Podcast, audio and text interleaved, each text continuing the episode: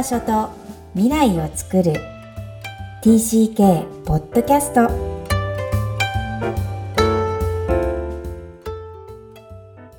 皆さんこんにちは。TCK ホームインタビューの時間です。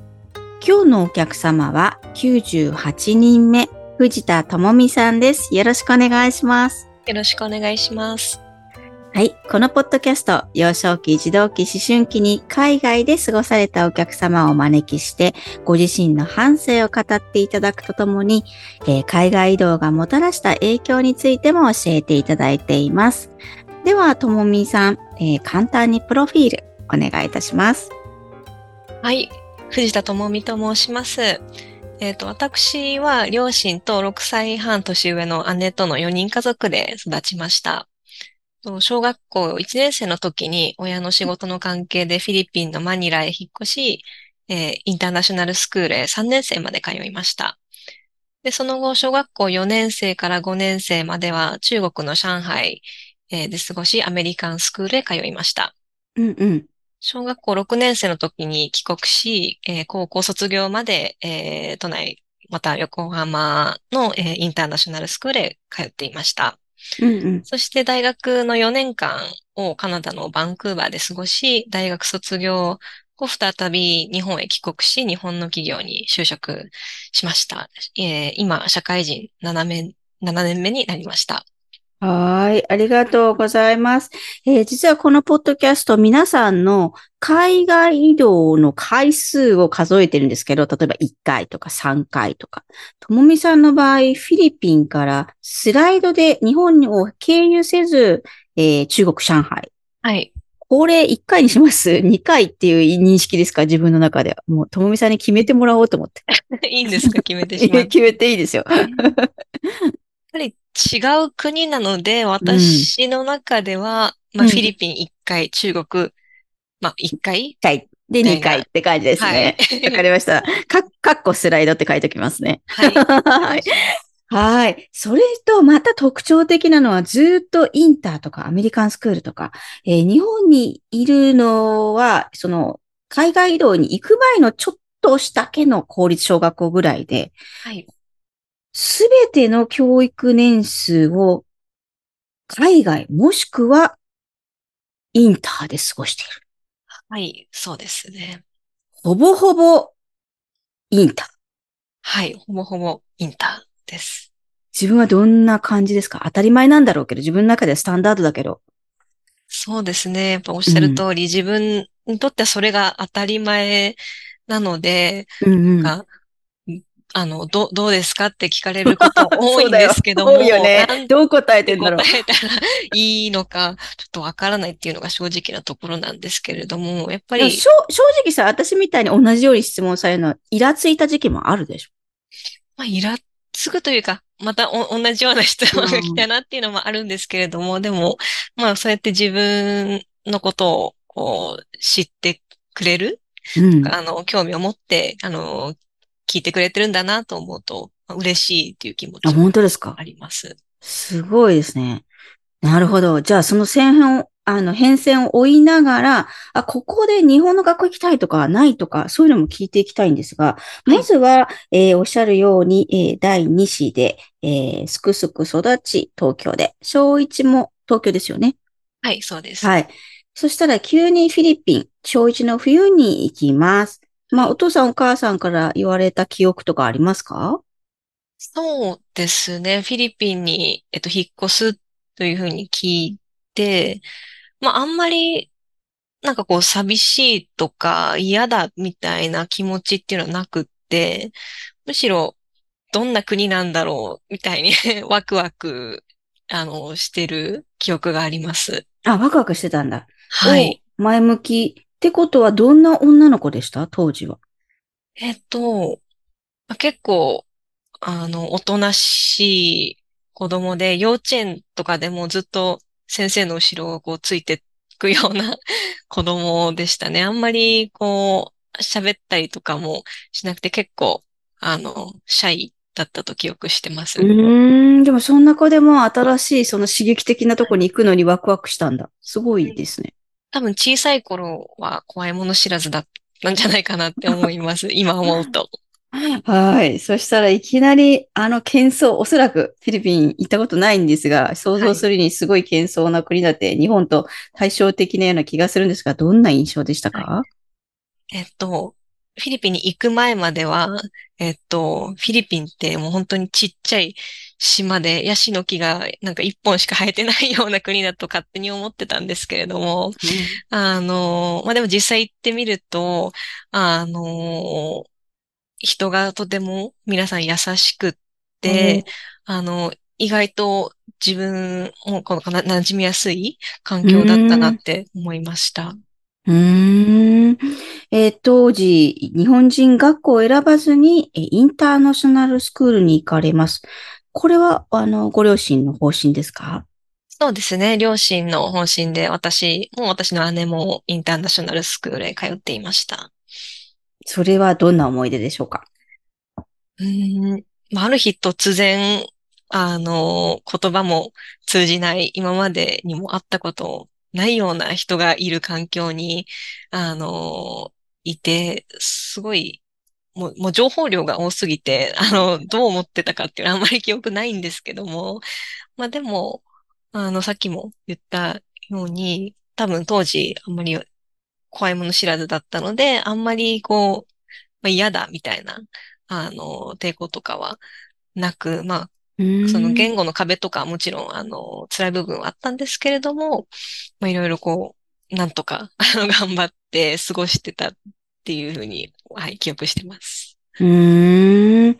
でも、えっと、打ち合わせの中で、やっぱり言語が最初わかんないのは一番辛い時代だったかもしれないっておっしゃってたんですが、はい、そこのなんかエピソードがあれば教えてください。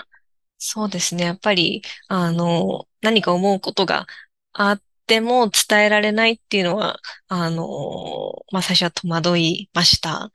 まあ、ただでも、あの、まあ、両親に相談したり、まあ、両親がそれこそ先生に、あの、まあ、いろいろ伝えてくれたりしたことによって、あの、あの協力を得られたかなと思ってます。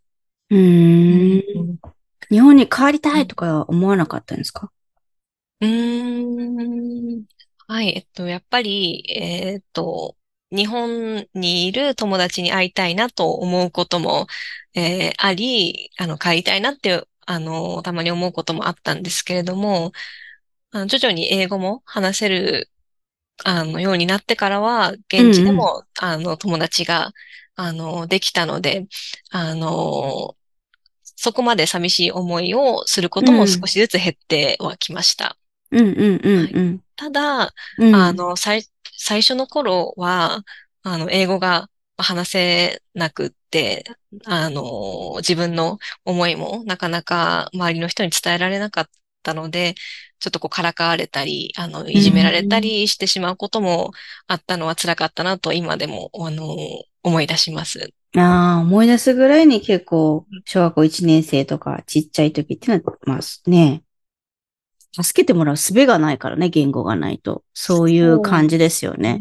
はい。やっぱり先生が近くにいても先生にどう伝えたらいいんだろうっていうのもありましたので、やっぱ最初はちょっと、あの、誰にもちょっと相談できないっていうような感じだったんですけれども、うんうん、あの、まあ、両親に言って、で、あ言えたのね。から、うん、はい、あの、先生に、あの、直接伝えてもらって、あの、先生から、あの、みんなに注意してくれたら、うん、あの、そういうのはさっぱりなくなりました。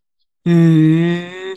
私自身もアメリカのキンダガーデンでいじめられたのずっと我慢して、ついに編み出したのがボディーラングエッジですよね。あれ、あいつが悪いみたいな。そういうノリって、どんどんね、年を取っちゃうとなかなかできないもんですかね、はい、やっぱり。逆に今、自分がその当時の状況にいたら、もう嫌がっても帰って泣いちゃうと思います で。なんかやっぱり小さいからこそ、うん、なんかこう、行動できるみたいなところもあるのかなと。ああ、なるほどね。えー、それでもやっぱり小学校3年生ぐらいになると、えー、慣れていったんでしょうか、これは。そうですね。3年生ぐらいまで、あのー ESL、あの、うん、あの英語が話せない、えっ、ー、と、外国から来た生徒のための、えっ、ー、と、授業を受けてて、えっ、ー、と、3年生からは、えっ、と、その ESL のクラスも卒業して、えっ、と、すべての授業で他の生徒と一緒に、あの、はい、勉強してました。じゃあ楽しい、あ自分もこうフィット感があるって感じですか？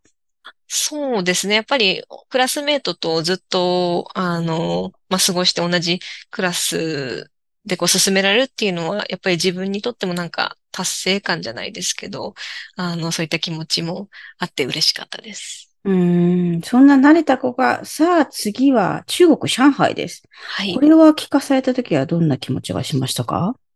えっと、やっぱり仲のいい友達も、その時もいたので、あ、ようやく慣れてきたのに、また、あの、お別れしなきゃいけないんだっていうのが、あの、寂しかったですね。うん。それは親にクレーム？それとも言わなかった？別に クレームとかではないんですけど、まあ、あの、なんでしょう、あんまり覚えてないですけど、あ次、あ、中国行くんだって思いました。イメージはありましたか？小学校4年生で、うん、中国、上海ってどんな感じとか？うん、そうですね。やっぱり中国語がこう、たくさん、あの、聞こえてくるのかなっていうイメージがありました。はい、うん。それで、ここではアメリカンスクールです。これは、はい、じゃあ、ま、英語の学校行けるんだなっていう安心感はあったんですか？あそうですね。あの、まあ、今までは違う環境ですけれども、また、あの、似たようにいろんな国の生徒、まあ、日本人ももしかしたらいるかもしれないしっていう、あの、思いでした。行ってみて実際どうでした？えっと、日本人の生徒は、同じ学年では、あ、一人だかな？別のクラスに。ね、2004年だもんね、はい、多分。はい。うんうんうん、別のクラスに一人いましたね。でも韓国人、中国系の生徒も多くいて、うん、結構、あの、韓国人の生徒と遊んでたように、はい、記憶してます。ここは2年なんですね。そうですね。小学校4年生と、うん、はい、5年生の2年間でした。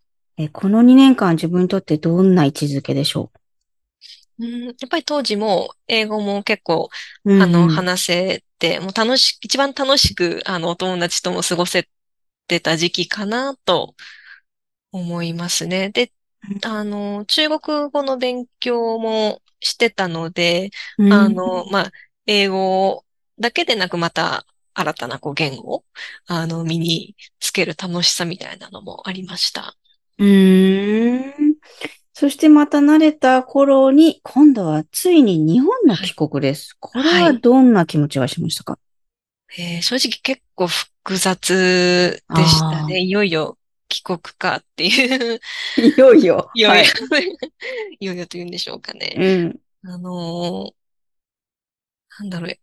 ま、家族と話すときはずっと日本語で話していたんですけれども、勉強はこれまでずっと英語だけでしかやってこなかったので、あの、やっぱりその日本に帰ったら、ま日本人学校に行くかもしれないって思ったときに、ちょっと、あなんかその学校での勉強ついていけるかなっていう不安がすごいあったのを今でもよく覚えてます。うん。はい。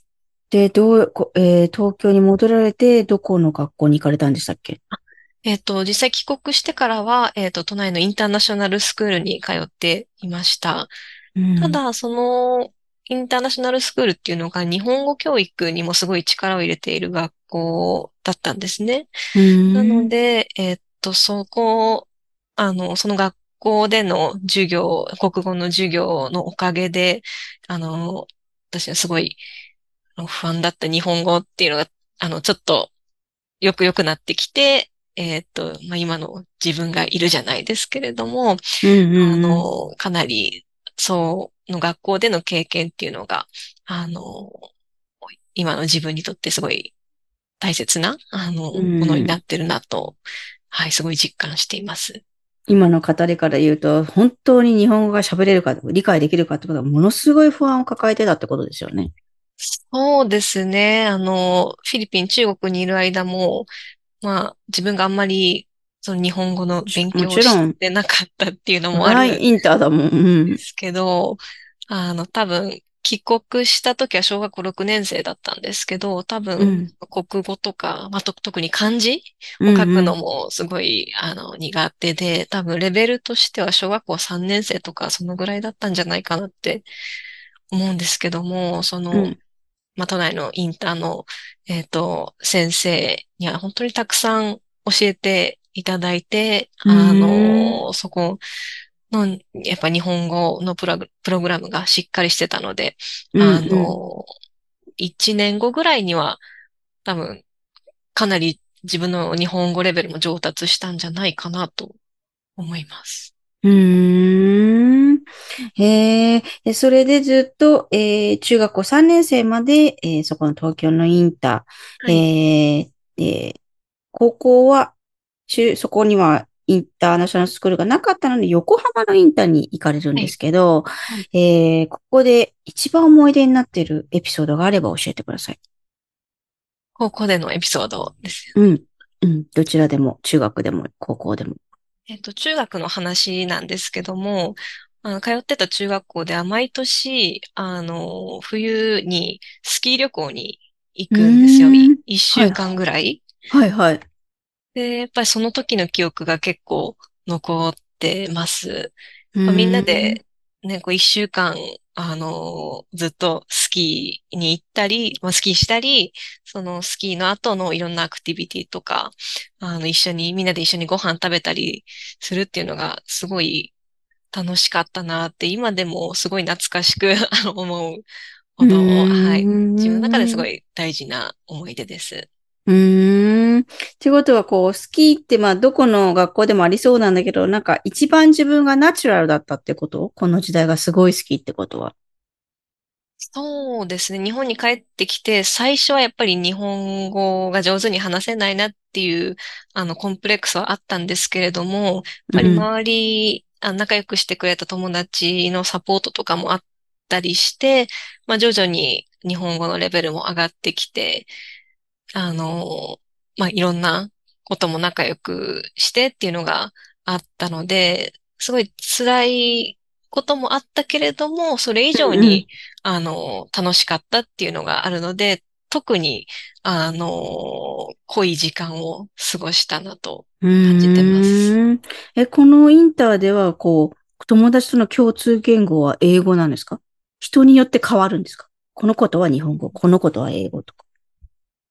そうですね。にまあ、私は、えっと、基本、日本人の生徒とはに日本語で、あの、話すようにしてて、まあでも、人によっては、あの、英語で、日本人であっても英語で話す方が、あの、やりやすいっていうこともいるので、やっぱり、その人その人によって、あの、接し方を変えていたかなと思います。うん。はい。じゃあ、とっても楽しい中学校時代が終わり、高校も、まあ楽しかった。はい。それで、興味深いのは、大学をカナダのバンクーバーを選ばれます。はい。これは海外の大学を選ばれたっていうのは、どんな気持ち、もしくは思いが終わりだったんですか？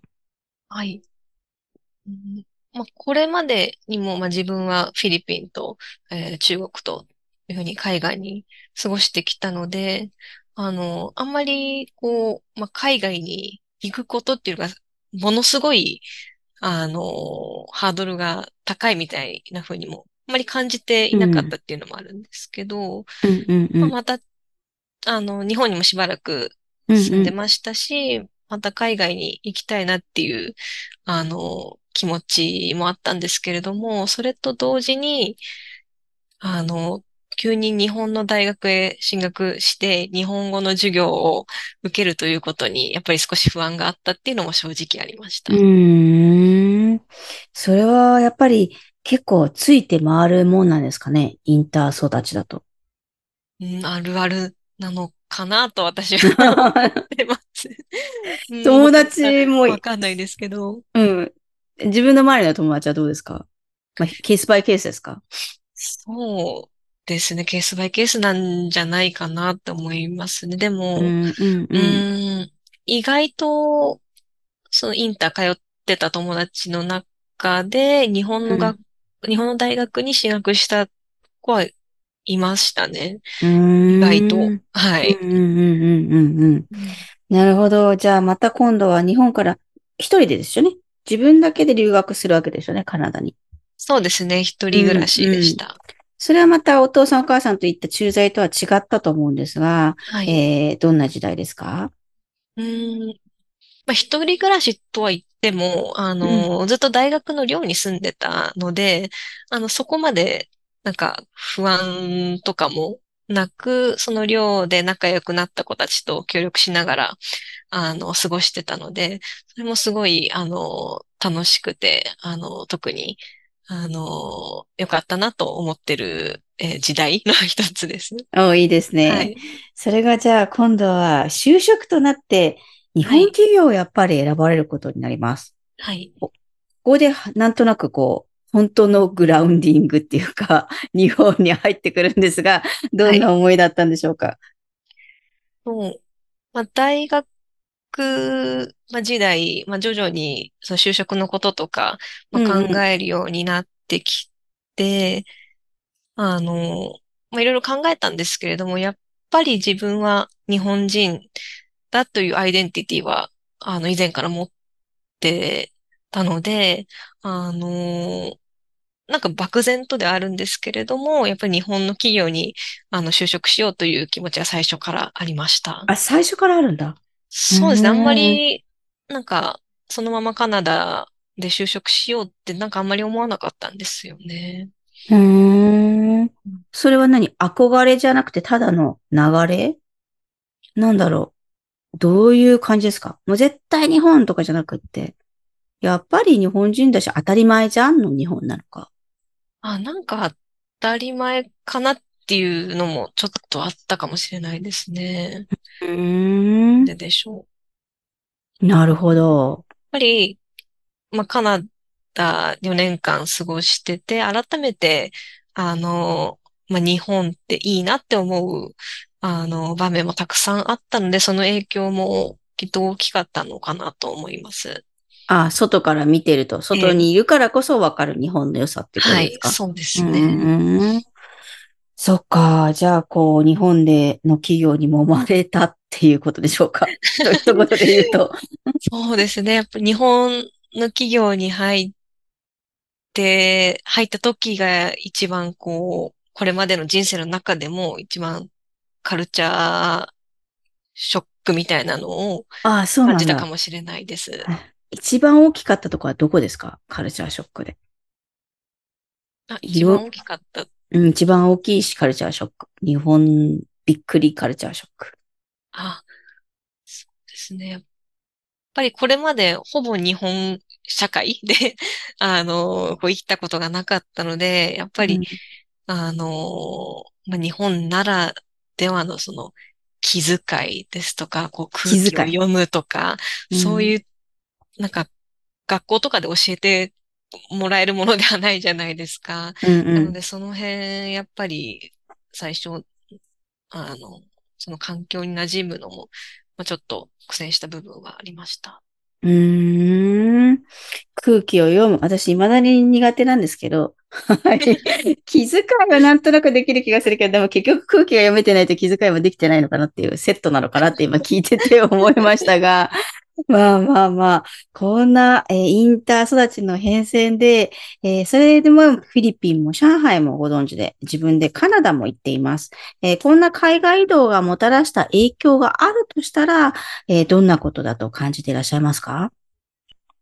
ぱり、英語を話せるっていう、まあ、強みは、もちろん今の仕事でも、あの、役立っていますし、うん、やっぱり、いろんな国籍、いろんな、まあ、バックグラウンドを持った人と接して、あの、来たという経験から、やっぱり世の中いろんな考えを持っている人がいるんだなっていうのがわかるので、まあ、その都度その都度、こう、柔軟に、あの、対応をすることがまあできているのかなと、私自うん、身、うん、あの、思っていて、やっぱりそういったところが、あの、一番影響としては大きいのかなと思います。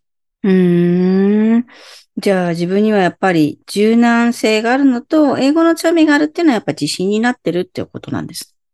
そうですね。やっぱり帰国して間もない頃はあまりそういう実感っていうのはなかったんですけれども、本当ここ最近、うん、もう1、2年くらい前からですかね、なんか、その、いろんな海外での経験っていうのが、実はこう自分の強みとかその自信につながってるんだなっていうのを、なんか実感し始めたっていう。うん、素敵。します。うんうんえー、じゃあもしよろしかったら、えっ、ー、と、打ち合わせにはなかったんですけど、はい、こうずっとインター育ちの子、でも両親はバックグラウンドは日本人の子っていると思うんですよ。はい、まあそんな子にこう声をかけるとしたら、まあなんかエールでもアドバイスでもいいんですが、ぜひ一言いただけませんか？はい。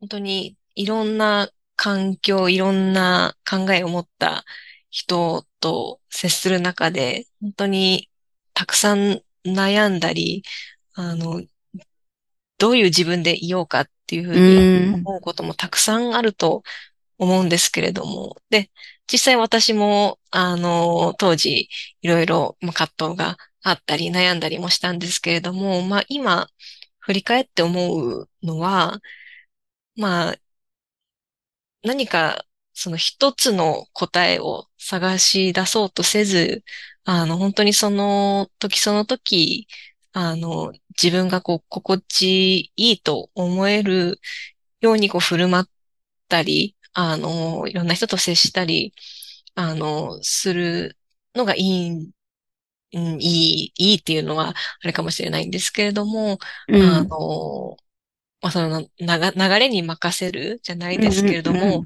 あの、答えを探すことに、あの、こだわらず柔軟、なるべく柔軟に、まあ難しいとは思うんですけれども、あの、まあ、なるようになるというような、あの、ことを、えー、意識して、あの、新しい自分みたいなのを探していければいいんじゃないかなと思います。すみません。ありがとうございます。あの、答えになってなくて申し訳ない。答えになってます。もう本当に答えを探したくなる思春期だし、うん、ん、若い時ってそうですよね。多分ね。はい、うん。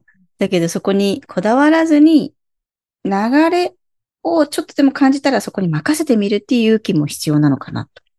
そうですね。おっしゃる通りですね。まあ今でも、ういうことですね。はい。私はなんか、自分はどうしたらいいのかってこう、結構自分をこう責めちゃうじゃないですけど、こういろいろあの思い悩むことが多いんですけれども、まあそういう時こそ、なんかちょっとこう流れに任せてみたり、ちょっとリラックスして、あの、様子を見ながら、あの、物事を進めていってもいいのかなと、あの、少し思えるようになってからは、なんか、楽に、あの、過ごせ、過ごすことができてるんじゃないかなと思います。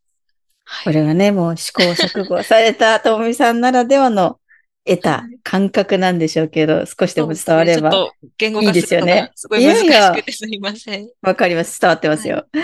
はい、はい。では、ともみさんにも最後の質問させてください。Where is your home? はい。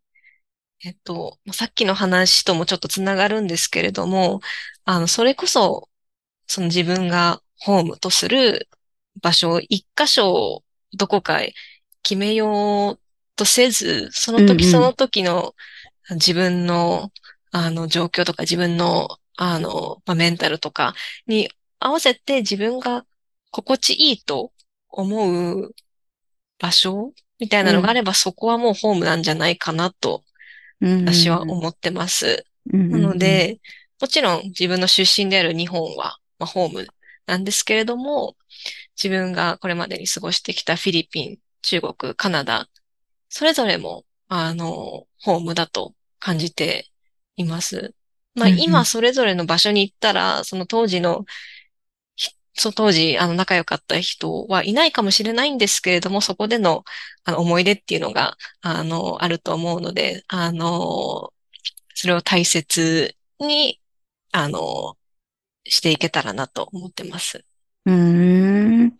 もうすべていたところが、え心地の良いところが勝つ。はい。えー、ともみさんのホームってことですね。はい。私はそうかなと思っています。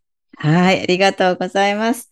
えー、フィリピン、上海、えー、そして日本もインターでカナダに留学された、えー、ずっとインターナショナルスクール、もしくはアメリカンスクールを卒業されたともみさんのストーリーでした。えー、本当に、あの、丁寧に、えー、かつ、一生懸命答えてくださった。ね、本当にそれが印象的です。今日は本当にありがとうございました。はい、ありがとうございました。ともみさんの TCK ストーリーでした。ありがとうございました。フィリピンと上海、えー、そしてご自身でカナダの大学を選ばれたともみさん。お話の中で流れに任せるとか、結局はなるようになるから大丈夫だという励ましをいただいたように思います。98人のこの TCK ホームインタビューを終えて、今日は私の感じていることをお伝えしたいんですが、私自身が小学校2年生で日本の公立小学校に、えー、思いっきり直面化、えー、つまり、えー、アタックするように、えカルチャーショックをと受けたんですけども、え以前はこのポッドキャストを始める前は、どうせ日本社会に入るんだったら、幼い早めの方が直面化させた方が早いんではないか。え先延ばしするよりも子供時代のが、もしくは、えー、その何歳というよりも、え、先延ばしにしない方がいいという意見だったんですが、こう皆さんのお話を聞かせていただくとそうとは限らない。むしろこのように、ともみさんのように、社会人になって、社会人になる時に初めて日本企業で深く入っていく。そして自分の適応を、えー、日本に根付かしていく側面を育てていくというのでも、全く問題はないなというか、むしろそういう選択肢もあって、えー、いろんな選択肢があるんだなと本当に学ばさせていただきました。えー、いずれにしろカルチャーショックは起きるんですが、えー、それを消化できる年齢であってもいいんだなと。つまり、大人になって、えー、思考力、自分のこの理知的に考える力や他者との比較ができるぐらいまでに、えー、自分が自分を俯瞰できる力も養ってから適用を目指すっていうのもとてもしなやかなやり方なのかなっていうふうに感じた次第です。ちょっとまとめになっていませんが、あの、それぞれの適用が本当に、えー、唯一無二の大変な葛藤を伴いながらも、えー、かけがえのないその歴史なのかなというのを今回も感じさせていただきました。この番組はお悩みや質問を受け付けています。また、育ちネット多文化で検索してホームページよりアクセスください。ポッドキャストを確実にお届けするために購読ボタンを押して登録をお願いいたします。今日も TCK の気持ちにありがとう。